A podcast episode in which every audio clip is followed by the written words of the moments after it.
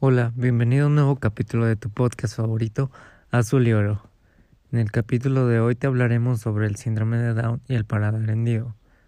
Hablaremos sobre datos importantes de su historia y su concepto. ¿Quieres saber más sobre qué son, cuándo se descubren y quién los descubre?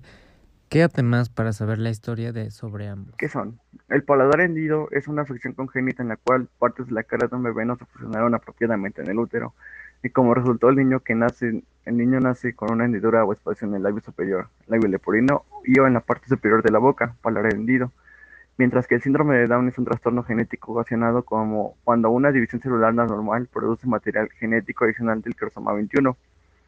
El síndrome de Down se caracteriza por una apariencia física típica, discapacidad intelectual y retrasos en el desarrollo. Además puede estar asociado con enfermedades cardíacas o de glándulas tiroides. ¿Quién los descubre?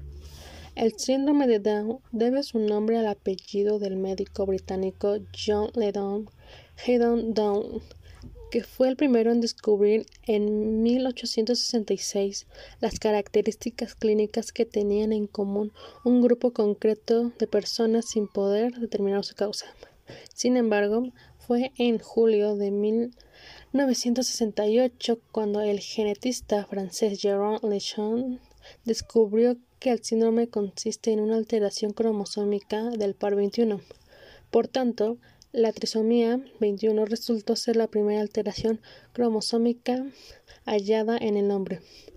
La primera referencia de una operación del labio leporino la hace Bowenstein en 1961, quien afirma que el primer labio leporino de la historia que se operó con éxito fue intervenido por un desconocido cirujano chino en el año 390. Esto sería todo por el capítulo de hoy y los invitamos a que nos escuchen en los siguientes programas en el podcast Azul y Oro. Hasta luego.